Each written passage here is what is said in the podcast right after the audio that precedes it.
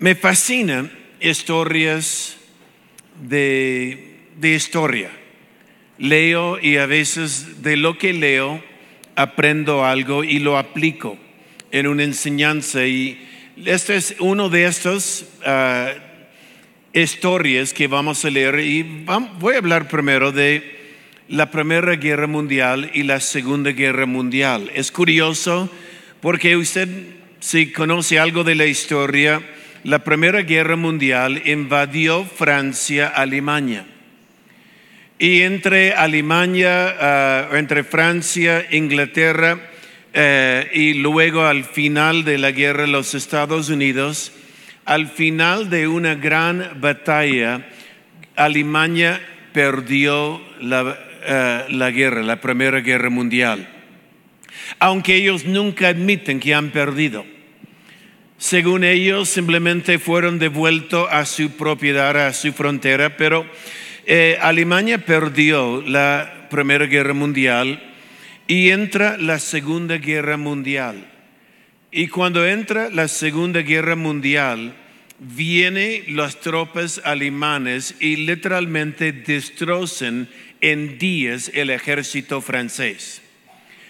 Eh, en horas destrozan todo el ejército de Polonia y, ah, en semanas también Ucrania y otros países, pero en, días eh, todo este ejército fuerte de Francia cayó en días.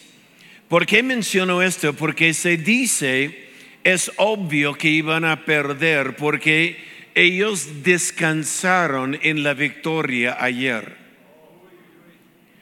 Ellos eran victoriosos. La ventaja siempre será con los perdedores, porque los perdedores dicen, ¿por qué hemos perdido? Aprenden, hacen ajustes y vuelven. Y la enseñanza es esto con el mundo en lo cual estamos viviendo con todo lo que ha venido en el mundo nuestro, con COVID y con Ucrania y la guerra que vemos por ahí, con eh, lo que estamos viviendo ahora y todos orando por Israel, el mundo hoy día es complicado.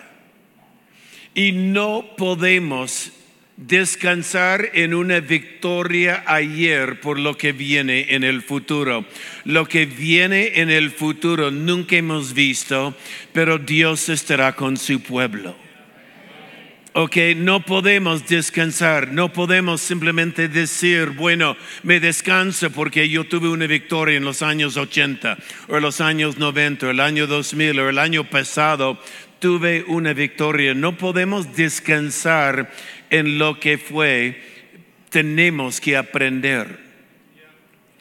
Ahora, algo curioso en una otra parte de otra historia, pero me fascina, ah, como digo, batallas. Y había un tiempo, hace un año o dos años atrás, me metí a estudiar mucho de las diferentes batallas de lo que se llama la guerra civil de los Estados Unidos. Era un tiempo loco la guerra civil porque ejércitos se enfrentaban uno al otro y, comenzaron de marchar un ejército contra el otro ejército y, se enfrentaban. ¿Qué tipo de hombre va a simplemente marchar cuando le están eh, apuntando sus armas y cañones en tu contra? Pero había una estrategia. La estrategia era guarda la línea no rompe filas, no rompe filas, hay que guardar la línea. Uno de los generales famosos era un general Jackson, se llama Stonewall Jackson, y era famoso simplemente porque él disciplinaba su tropa de tal forma que cuando llegó el enemigo nunca rompieron filas, era una muralla de piedra. Y era una muralla, era un general famoso por esto.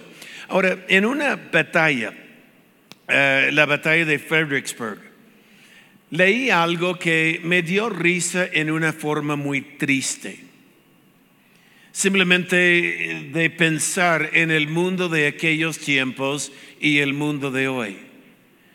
Y lo que sucede es que estaban marchando la, uh, el ejército de la Unión, que era con Abraham Lincoln, contra el sur, y el sur estaba en una colina en, la posesión más fuerte, y la Unión comenzó de marchar.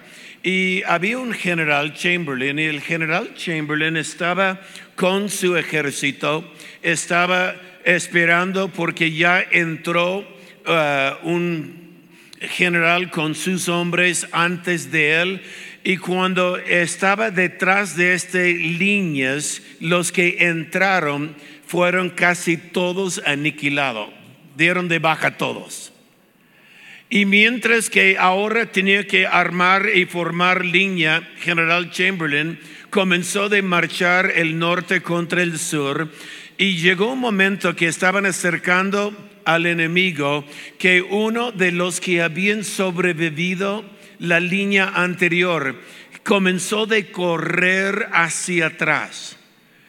Tenía miedo, lo que llaman shell shock, lo que llaman PTSD, uh, lo que llaman la fatiga del soldado. Pero este soldado estaba, pero dice sus ojos como si fuera un animal. Estaba en pánico, estaba en puro, pleno pánico. Y cuando llega acercando, acercando, el general Chamberlain dijo, si este hombre nos pasa, todos mis tropas, todos mis hombres van a tener miedo. Entonces él simplemente tomó su pistola, lo apuntó a la cabeza del soldado huyendo y él dijo, párate, voltea y marcha con nosotros. ¿Qué tipo de simplemente en puro pánico, en lo que se llama shell shock, lo que se llama la fatiga del soldado, estaba en un momento corriendo como en miedo, pero volteó, puso su arma otra vez en su hombro y marchó con el ejército. Ahora, le menciono esto porque es curioso cómo trabajamos hoy día con gente herida como trabajaron con gente herida en el pasado. ¿Cómo trabajamos nosotros? Nosotros decimos, ay pobrecito, víctima, te han herido, una vez eh, te has, algo te pasó y ahora estás herida. Eh, tengo un amigo que peleó en la guerra de Vietnam. Cuando yo estaba estudiando en el seminario, él estaba en el seminario conmigo y yo nunca fui a la guerra, tuve un problema de corazón, no, no me dejaron gracias a Dios. Pero mi amigo me contó que cuando él llegó a Vietnam saltó de un helicóptero en un pantano inmediatamente comenzaron de disparar en contra eh, las tropas, comenzaron de disparar y él de miedo simplemente se agachó, puso su cabeza en, el pantano y dijo, ay, yo no salgo. Y su sargento puso la arma en su cabeza y el sargento dijo, si no te levantas, te mato porque necesitamos tus balas para que nos salva.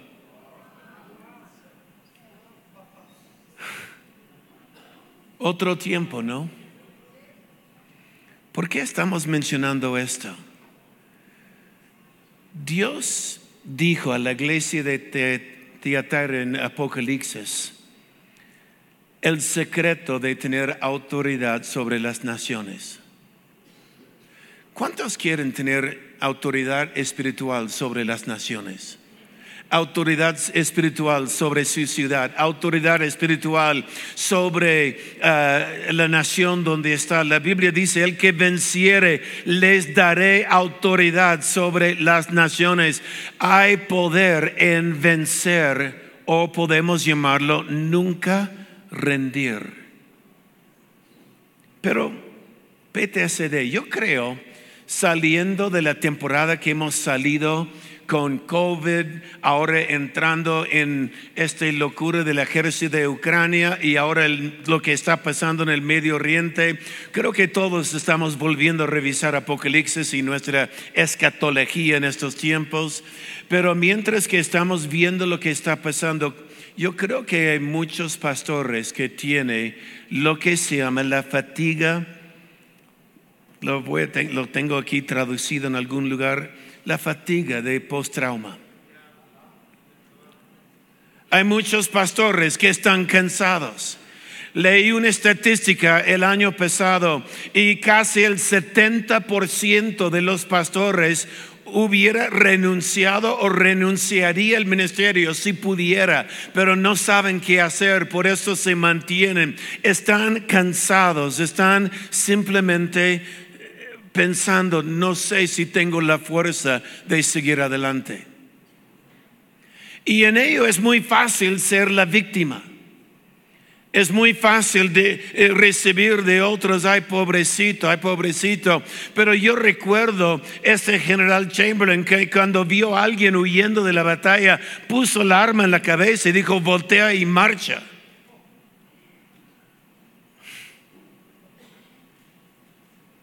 Voltea y marcha.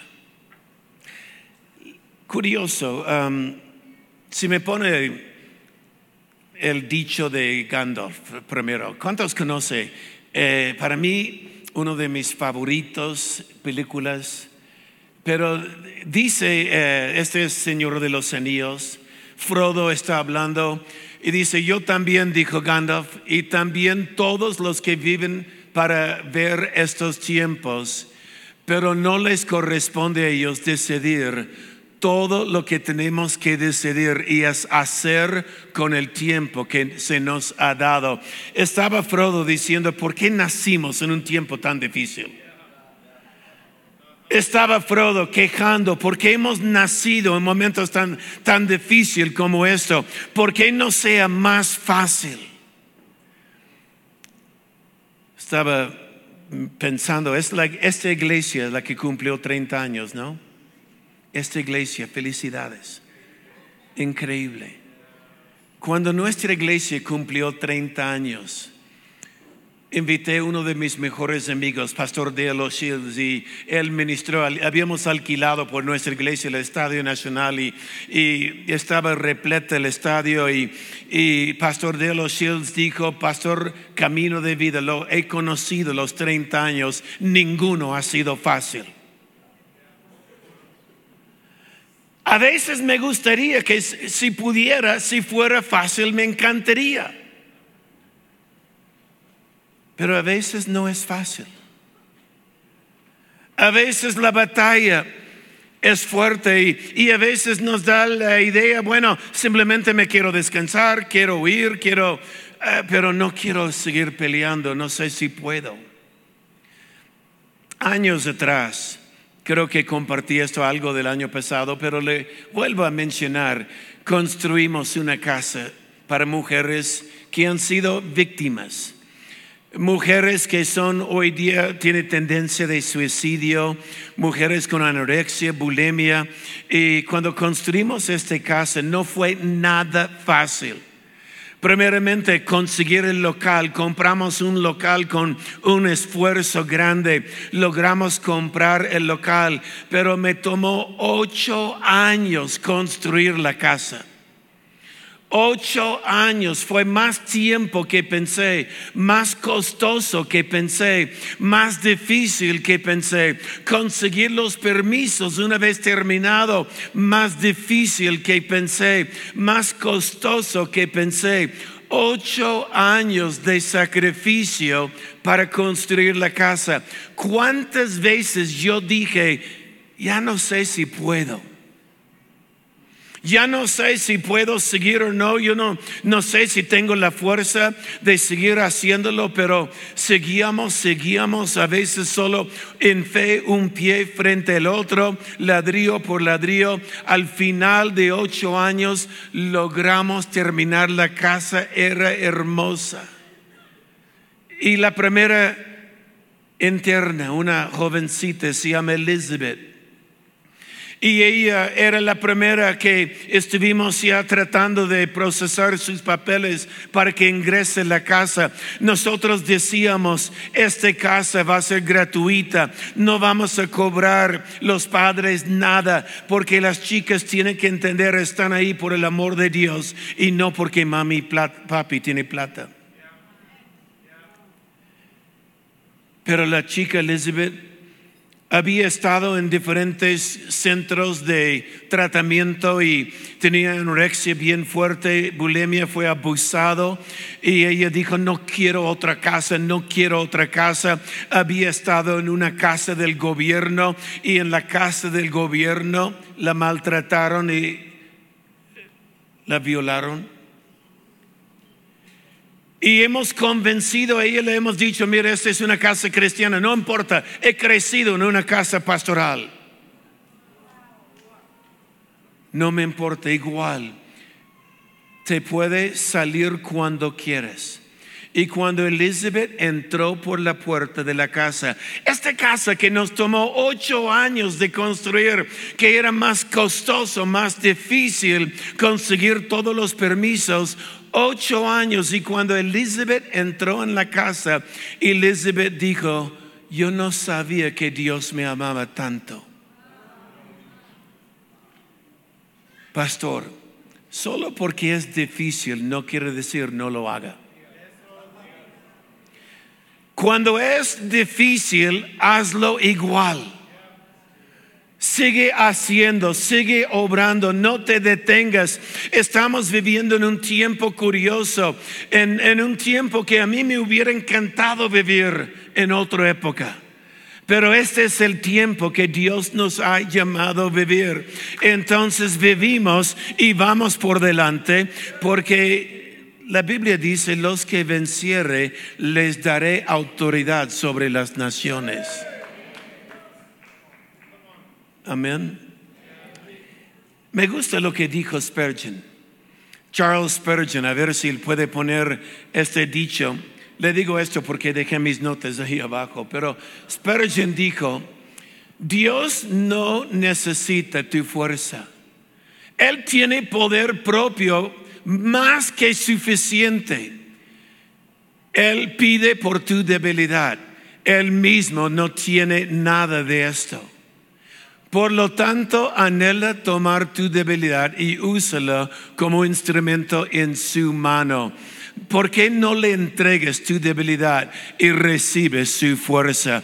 Hay momentos que tenemos que decir, yo sí, no puedo, yo sí, yo estoy cansado, yo sí, yo siento que no puedo ir adelante. Pero cuando entregamos nuestra debilidad a Dios, recibimos su fuerza. Amén. Recuerda Isaías, Isaías 6, este verso, cuando Isaías entra en la presencia de Dios y que dice Isaías, cuando entra y vea la gloria del Señor, vea santo, santo, santo, el Dios todopoderoso. Cuando Isaías vea Dios en su gloria, su primera palabra es, es yo estoy deshecho. ¿Alguna vez has sentido desecho delante de Dios? Recuerdo el ejemplo de Elías, Primero de Reyes, capítulo 19. En este libro, Primero de Reyes, tenemos la historia de Elías huyendo. Y él está huyendo, acaba de ver una gran victoria, Elías acaba de derrotar 450 falsos profetas.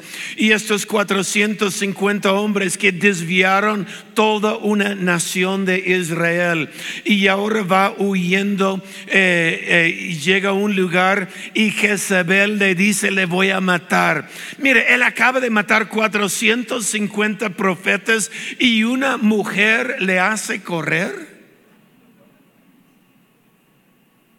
Jezabel acaba de correr más rápido que un coche caballo de acá porque había lo que hablaba el pastor, la lluvia que venía y él corrió más rápido que el coche caballo del rey.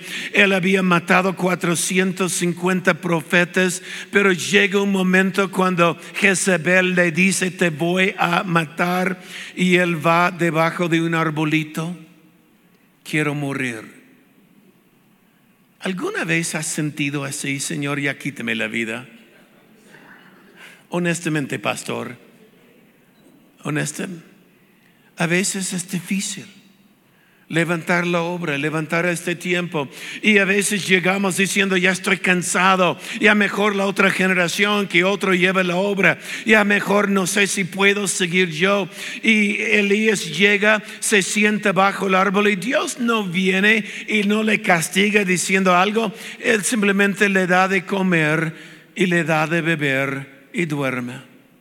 No es lo que uno quiere hacer cuando está deprimida entra el cuarto, cierra la puerta, hace Uber Eats que llega a la casa, come algo rápido, duerme, levanta en la mañana, quiero comer, quiero dormir, quiero comer, quiero dormir.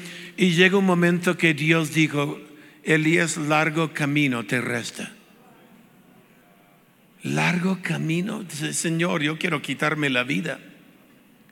Y él llega a una cueva. Solo leo el verso que está en la pantalla. Cuando llega a la cueva, Dios le dice, ¿qué haces aquí, Elías? Nada más. ¿Qué haces aquí? A veces queremos que Dios viene, ay pobrecito, te entiendo, ay hermanito, yo sé que ha sido difícil, estás viviendo en un tiempo complicado y pastorear la iglesia en estos días y lo que te ha hecho esta familia, lo que te ha hecho otros hermanitos y lo que te está pasando, ay pobrecito, pero Dios viene y pone la pistola en tu cabeza y Él dice, voltea y marcha.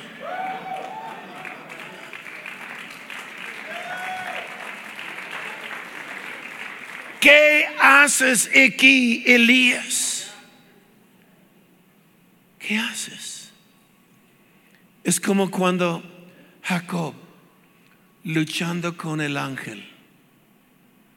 Y cuando Jacob luchaba con el ángel, llega un momento que el ángel toca su coyuntura y el resto de su vida cojea. ¿Por qué? Porque Dios no necesitaba la fuerza. Pero si Él me entregas tu debilidad, mi fuerza es suficiente por ti mi fuerza es suficiente por ti. Mira, le termino diciendo, el diablo quiere tu fuerza, Dios quiere tu cogería. Dios quiere cuando cogemos, Dios, Él puede usar nuestra debilidad. El diablo quiere la fuerza, el Dios nuestra, eh, cuando le entregamos nuestra debilidad, este es más que suficiente. Amén. Es más no sigues a alguien que no está cogiendo. Alguien que está cogiendo es alguien que ha luchado con Dios. Es alguien que ha peleado un par de batallas es alguien que tiene un par de cercatrices. Amo lo que dice mi esposa. Un cercatriz es algo hermoso porque le cuenta una historia, le cuenta donde ha sido herido, pero este cercatriz ahora ha sido sanado. Y Dios mío, en 30 años caminando por mi iglesia, llevamos 35 años, ya tengo un par de cercatrices en mi cuerpo, pero sigo marchando y Dios sigue siendo fiel Amén. Entonces, cuando el enemigo quiere nuestra fuerza y decimos, Señor, yo no sé si tengo fuerza, tu debilidad es suficiente para nuestro Dios. Hay muchos que dicen, no, es que estoy cansada. Muchos que dicen, tengo el síndrome postraumática. Usted no ha sido llamado de ser víctima. Amén. Somos más que vencedores en Cristo Jesús. Hay una obra por delante, hay un México por ganar, hay un Nicaragua por ganar, hay un Argentina por ganar, hay un Perú para ganar. Entonces los que tienen autoridad sobre las naciones son aquellos que vencen y siguen marchando. Y cuando tenemos una victoria y miramos el mundo que nos está por delante y decimos, Señor, ¿qué está pasando? Por esto fui hecho. Amén. Por esto Dios te ha puesto aquí en la tierra ahora. Entonces levanta porque Dios está contigo. Es tiempo que la iglesia levantamos y seamos la iglesia que Jesús profetizó. Amén. Voy terminando. Me dio la pastora Dana que voy a hacerlo en 30 minutos, lo hago en 26. No, no. Tengo más para esta noche. Pero lo que quiero decir es, nunca sigues a alguien que no está cogiendo. Cuando veo a alguien que está cogiendo pero ha vuelto a pelear, yo sé que ellos han peleado. Había una enseñanza que tenía, algunos me han oído hablar de ello, los zurdos en el ejército de Dios. Los zurdos en el ejército de Dios. ¿Por qué? Porque si uno es zurdo en el ejército, es zurdo por algo, ha sido herido. Uno sacaba espada con la mano derecha, siempre los ejércitos, la mano derecha era del arma, la mano izquierda era del escudo.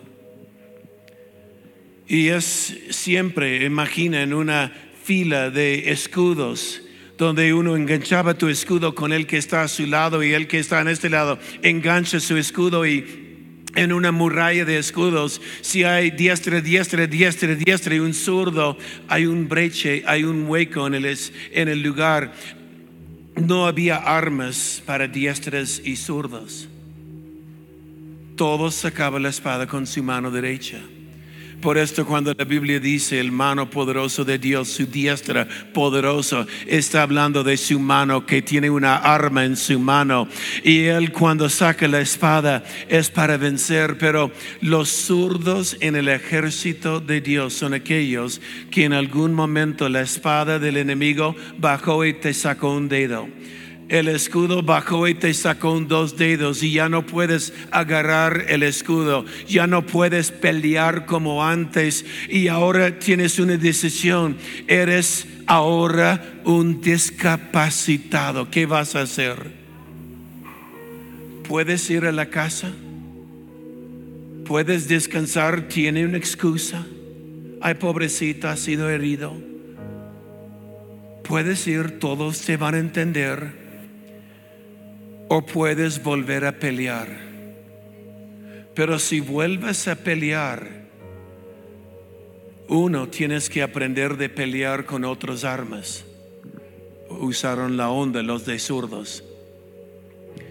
Dos, eres de valor porque ahora tienes, recuerda el ojo tigre, ahora tienes el sexto sentido los que han peleado y han sido heridos han desarrollado el sexto sentido.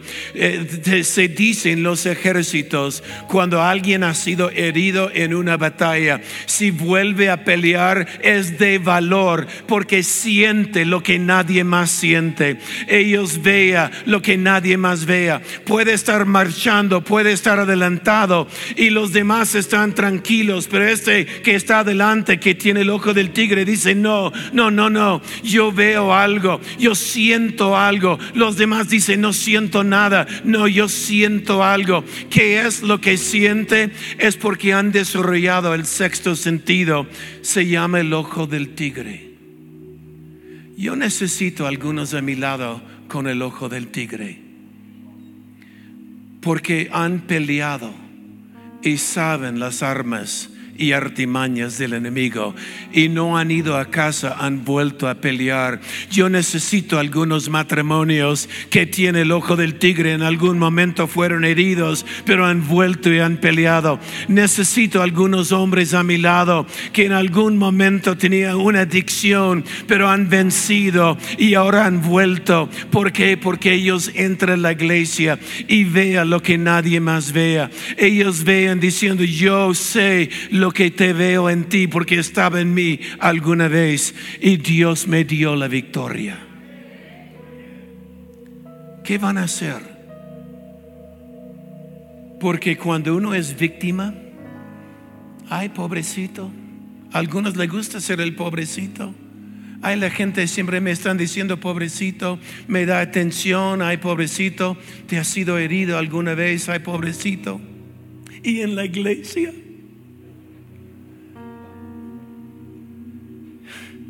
créame, cuando estás en la iglesia, los años que yo y el pastor Rafael tiene, los Holland y Tim,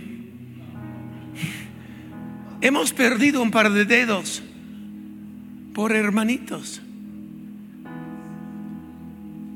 Pero seguimos en la batalla. Seguimos luchando. No te rindes, porque lo mejor está por venir. Amén, no te rindes. Porque a veces se pone difícil. Ok, hazlo igual.